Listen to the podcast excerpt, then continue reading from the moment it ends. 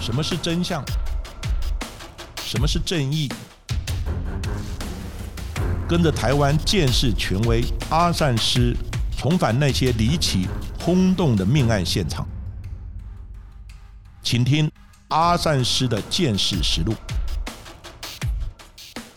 各位听众朋友，大家好，我是见识专家谢松善阿善师，欢迎呢大家收听今天的阿善师见识实录。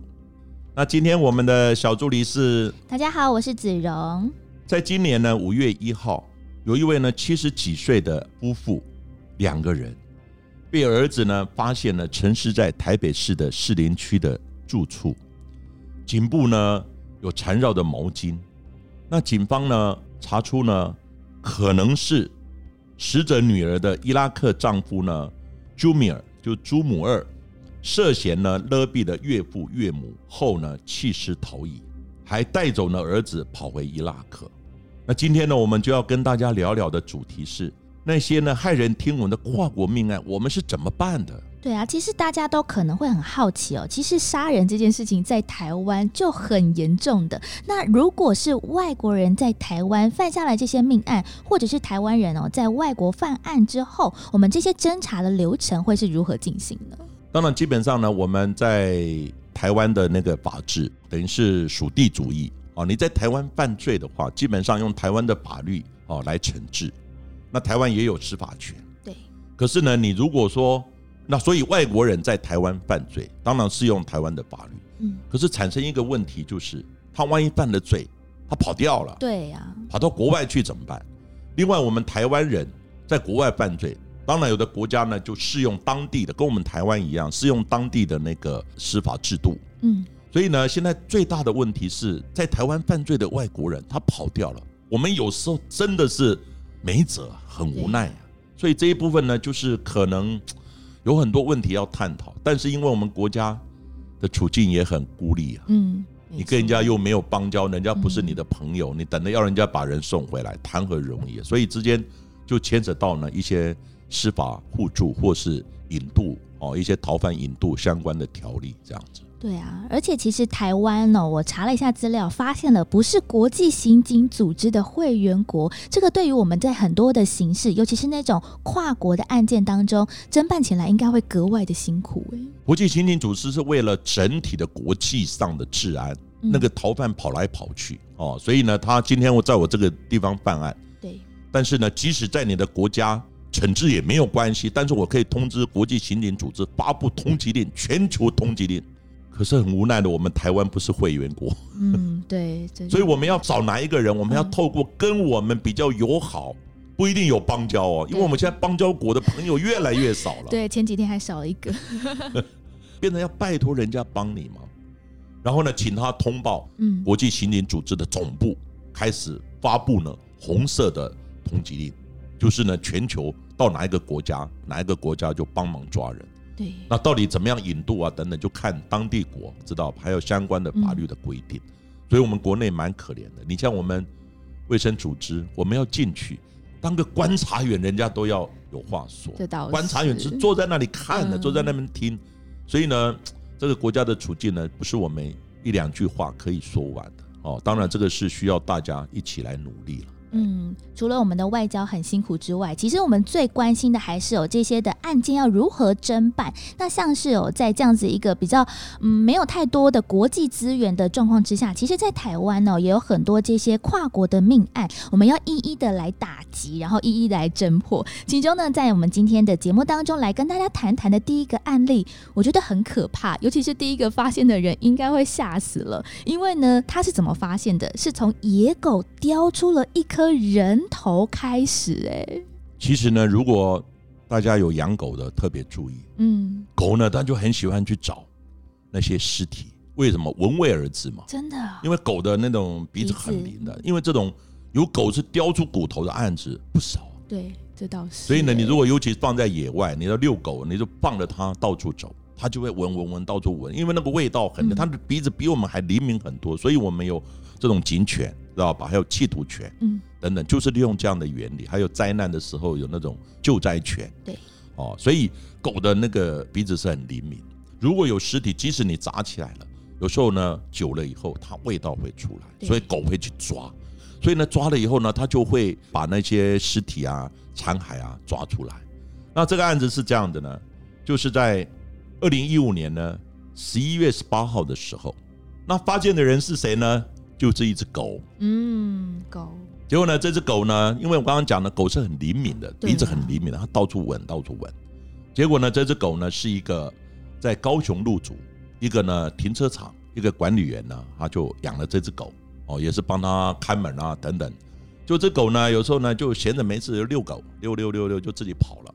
跑了以后呢，就去闻到味道，结果呢，回来的时候，那个管理员吓一跳，叼了一个头颅回来啊！我的天哪，一定吓死了！你看一个头颅这样拖回来，你看，而且在玩那个头颅啊！我天哪！所以那个管理员一看吓一跳啊，所以马上吓死了，马上报案了。所以你看这个案子多惊悚！结果呢，后来报案之后呢，警察也来了，跟着这只狗，把头颅拿起来，叫这只狗放着，再跟着他去，跟着他去，终于找到了一个尸袋。那装饰的袋子呢？后来一看里面呢，哇，一些残骸等等哦，都已经在里面了。问题他是谁呀？对，头颅已经腐烂的头颅啊，对不对？还有一些身体的躯干，他是谁呀？所以呢，后来呢，开始就查。这个时候呢，就要动用到呢现场见识的一些本领。结果第一个呢，当然就在这个袋子里面发现呢，他有一个手表。一看这手表上面呢，哎，是一个越南文。嗯，上面手表的可能那个修理或制造的是一个越南文。后来一看那个裤子呢，是越南的品牌，所以第一个想到的，他应该是越南的移工。哦，当然又从那些骨骸呢，我们知道骨骸可以鉴定是男还是女的。哦，是哦。对，因为男的跟女的骨骸的结构不一样，就会鉴定出来呢是男的。所以呢，先从尸体的部分呢先下手。这个案子其实作案者呢很大的失败。嗯。它这个袋子呢，铺露了一个非常重要的线索。这是一个什么袋子呢？它是一个乳猪养乳猪呢要用的一个奶粉袋。各位知道，有时候小猪它要吃奶粉，跟我们人一样。当然了，这个奶粉你知道，哇，奶粉很多地方哈养猪场他们都使用奶粉，可是奶粉呢有不同的厂牌供应不同的通路。嗯，结果呢，后来这个奶粉袋呢一查就查那个奶粉袋的制造公司，他说有啊，很多都都买我们的奶粉啊。但是入主只有一家哦，那不就 bingo 了吗？那入主只有一家，所以呢，马上到入主那一家呢去查，哎，这是不是你们家用的那个袋子？他说对呀。那你们最近有没有什么异状？他说没有什么异状啊。但是有一个帮佣哦，应该算是算是看护的哦，外籍的女子叫阮世香，她很匆忙就离职，警方就怀疑知道吧？这个阮世香是不是有问题哦？因为那个被害者。是一个越南的移工嘛？那现在又要回头去看那个越南移工的身份。这个时候你知道吗？因为呢，外国来台湾哦，不管帮佣啊、工作的人，他们都有固定的一个群体，有固定的一些 line，也有固定聚会的地方。对。那当然，你警察就要这样去查，到聚会的地方去问哦，然后呢，到一些他们可能的这个群体里面去把这个讯息放出去。因为呢，外籍的这些移工呢，只有外籍人，他们群体，他们一定会有做讯息的交互。你台湾人不可能知道。对呀，知道。因为他们是一个很团结，而且呢，大家非常联系那个网络非常非常热络的。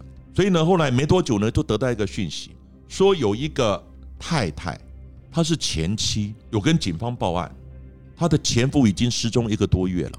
哦，就有这么一个消息来了。哎，前夫是谁？她的前夫呢叫乔文梦，所以呢，这个消息很快在他们的那个 Line 群组里面，他就传了，哎，有没有一个人失踪？有没有怎么样的？哎，时间、地点跟那个身材等等呢，蛮接近的。后来呢，就请了那个他的前妻呢，有来指认。当然指认以后呢，发现了死者就是乔文梦，四十三岁。那后来呢，警方有死者之后呢，那现在问题是，刚刚讲那个奶粉袋。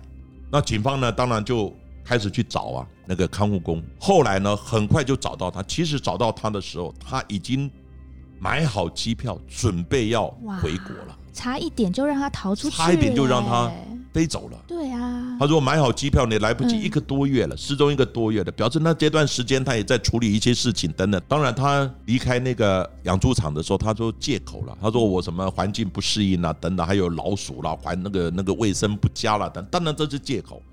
主要呢是他把乔文梦杀掉之后呢分尸哦，然后呢装在那个奶粉的饲料袋里面，然后呢他就开始清洗，然后呢就准备要逃亡。那警方呢刚好在这个时间点就抓到他，可是抓到他刚开始他还是不承认啊。嗯，定第一个当然奶粉袋连结的，你以前在这里工作。第二个呢，警方就开始去调很多的录影带，结果调到呢在鹿竹火车站。他们两个牵着手出来，哇，那就对了。对啊，铁证了。后来当然他们的那个赖群组里面去问啊，他们相关的这些义工啊等等，因为他们的讯息走漏的很快。今天谁跟谁，谁跟怎么样呢？一些鸡毛蒜皮的事、八卦都在这边传来传去。找到这个照片之后，后来一问了，蛮确定，因为你这照片一弄出来，阮世香就没话说了。对啊。后来呢，警方说，那这个人跟你走在一起。很多的人都说你们是有交往的，因为呢，他离开前妻之后，后来就跟阮世香交往，但是呢，也因为不知道怎么样是个性不还是怎么样，他有提出要分手。哦，在遇害之前，他有提出分手，所以我在这里特别提出呼吁：情感纠纷是没有一个标准答案，这怎么处理？但是处理要非常小心。所以呢，后来呢，他就要提出分手，结果呢，他们从入住火车站走出来的时候。就回到了那个阮世香的那个宿舍的地方。那宿舍的地方呢？后来呢？没多久，他们就发生口角。口角以后呢？那个乔文梦呢，就打了阮世祥。阮世祥很气啊，干嘛打我呢？等等，就拿起地上呢，这刚好旁边呢还是怎么有一个榔头，过来就就猛打。我的天哪！结果呢，猛打呢，这个乔文梦因为榔头一打到呢，有有一锤打到，整个就头都昏了。嗯。结果呢，他就把那个那个尸体呢，就分尸啊，头啊，嗯，身体啊等等，分尸啊，分尸，然后分别装到饲料袋，然后呢，骑车去丢到一个旁边的一个河床，结果呢，就被狗这样子挖挖挖就发现了。所以呢，这个过程之中呢，其实也是冥冥中注定了。所以呢，这个案子的经过大致是这样子。而且看到了这个相关的资料，发现这个凶险呢，阮世香哦，这个女生她其实身高非常的矮小，一百五十公分左右，那么狠心杀害了人，然后把人家分尸，哎，觉得好不可思议哦。对她个子很小，大概一百五十公分左右，但是呢，你不要看个子小，嗯，有时候个子小的人狠劲是很大的，在有恨的时候吧。对啊，所以呢，就是 我刚刚讲这两个极端嘛。你爱的很深，可是你不要背叛，或是让他不高兴的时候，那种反弹是很大的。他像一个钟摆一样，我摆到最极端的时候，可是我要回来的时候，我也会回到最极端。嗯，阿善师呢在此哦特别呼吁大家呢，在处理这些情感的问题的时候，真的要格外的小心。像刚才所提到的这个案子，其实呢，加害人还有被害人都是外国国籍。那在接下来这个案子哦，其实也是，而且呢，跟情感的关系也有关。那就是在去年二零一八年二月的时候，有一对香港的情侣来台湾，想要来甜蜜的共度这样子一个情人节的过程当中，浪漫不成，反而呢，也变成了凶杀。案件呢？这个案子呢，就是从一个父亲的心急开始。在二零一八年的三月十一号的时候，有一个香港的父亲，嗯，非常的心急，因为他女儿呢已经失踪了一段时间了。他知道他女儿跟他的男友到台湾来过情人节来旅游，嗯，但是呢，男友回来的女儿没有回来啊。结果他问了男友说：“女儿去哪里了？”他说：“我不知道。我们吵架之后，他就离开了。后来他没有办法，赶快他自己到台湾来。”跟台湾的警方报案，嗯，因为他说香港人来台湾旅游，然后呢不见了，女儿不见了，跟台湾报案。在台湾来讲呢，其实我们台湾失踪人口其实也不少，因为失踪人口当然不是每一个失踪人口都会遇害，而是失踪人口有时候为了很多因素，为了情感，为了财务，为了仇，为了怎么样躲起来的很多。所以呢，你说为了一个失踪人口，警方要动员很大的力量，其实不容易啊，因为太多的失踪人口。可这个案子是跨国的。而且呢，他父亲呢，再三的恳求警方，是不是可以帮忙？我女儿不见了，但不见了，很有可能遭遇不幸。所以呢，警方呢也把它当做一个重大的案子来看。第一招就是调录影带嘛，对，最方便的。其实我们在台湾，尤其台北、新北，其实录影机是遍布啊。对呀。所以各位，如果心要想要作案，你小心一点。没错，没错。警察可以知道你从哪里来，甚至于可以从你作案之后追到你家去啊。后来警方呢就开始去调录影带，以及呢出入境的记录，赫然发现呢潘姓女子呢就是潘小莹，二十一岁，跟陈姓男子呢陈同佳二十岁，他们是在二零一八年的二月八号入境，对，来台，后来呢。他们在二零一八年二月十三号的时候，他们呢入住到叫纸园的旅店。那入住这个旅店呢，当然之间他们住在别的地方，嗯，但是重点是在他什么时候失踪。结果呢，他们发现，在二月十六号的晚上，他们两个呢有去士林夜市，嗯，去逛夜市。对呀。回来的时候，他们买了一个紫红色的大的行李箱。可是呢，在隔天二月十七号。就发现呢，哎，只有男的拖了一个大行李箱出来，可是影像就没有看到那个潘小莹呢出来。对呀，怎么？所以呢，警方就觉得很奇怪，所以呢，当时呢就觉得说这个案子是有问题。嗯。后来呢，慢慢的调监视器，后来发现呢，他有做捷运，他从竹围站淡水线的竹围站下来，那时候呢就开始有动员，然后呢大家去找，就竹围站那个地方，大家去找。果然找到了那个尸体，可是也在这个时候呢，香港警方也抓到了陈崇家。那陈崇家他讲，我把潘晓莹杀了，杀了以后呢，我还把她装在行李箱里面。嗯，我弃尸在竹尾过去呢，因为那个地方刚好就是一个红树林那个水着地的那个地方。那他的箱子呢，后来又拖着箱子回来，箱子丢在那个中山捷运站的一个巷子里面，他就把箱子丢了。后来这个箱子也找到了。可是你香港是属地主义啊，香港警方要怎么办？嗯，你杀人的案子如果是在台湾做的话，他香港没有办法管。你讲了我还是没有用啊，他只好用他什么？因为呢，陈东家把潘晓明杀的时候呢，他占用了他的手机，iPhone 的手机，占用他的照相机，还占用他的提款卡，三次的去提款。哦，你这个就是违法，刚好就有这样的违法，这香港管得到，因为行为地是在香港，对，所以呢，香港就把他给抓了，是用这样的名目给抓了。可是杀人这一段他没有办法判啊，所以呢，这几个包含呢类似侵占啊，还是怎么样哈，把他占用他的财物去盗刷等等这些哦，窃盗罪等等是有判，但是判的不重。那我们台湾呢是也是属地主义啊，那你人在我这里这里作案，那当然呢，我要把人引渡回来啊。哎，就产生一个问题了。可是人跑了，你怎么办？不在台湾了，不在台湾抓不到啦。我们的那个士林地检署呢，就请香港的律政司三度的，在三月、五月、七月三度的，就请他们把人是不是可以引渡到台湾来。后来发现，我们跟他根本没有引渡条例嘛。对，他有跟二十几个国家有引渡条例。嗯，就是你万一犯了重罪，或者在别的地方人家要引渡的时候，他必须经过他的立法会同意的话，就可以把人引渡过去。可是你要跟人家签这个条约啊。对。可是呢，就中国、跟台湾、跟澳门这三个地方是除外的。嗯，那这样难。意思就是说，你三个地方我万一犯罪，你不能把我引渡过去。嗯。结果我们台湾就跟他提出要求啊，结果呢，大陆就利用这个机会。要修法，修一个逃犯条例。那个逃犯条例呢，其实蛮冗长的。嗯，哦，它那个名词呢叫做《二零一九年逃犯及刑事事宜相互法律协助法律修订条例草案》，蛮绕舌的，对，很长。它就是我们就简称为逃犯条例，要修订。修订就是说，如果等于是你们有一些重大的案犯。重大的案犯，你请求香港把这些人，如果在你们当地办案的，香港把这些人送过去的时候，对，他们只要经过呢，行政长官同意了，然后呢就可以送过去了。这也是引发呢香港一个激烈暴动的反送中的起因。对对，当然这里面背后的因素我们不去探究。其实各位不知道，我们跟大陆在我们很友好的时候，我们就有签订。互相的互助了，就是说我们在在两岸呢，哈，治安方面的哈，打击犯罪呢，一个互助的协定，就是说你大陆的人，嗯，犯罪了跑到台湾来躲，我可以帮你抓，然后送到大陆去。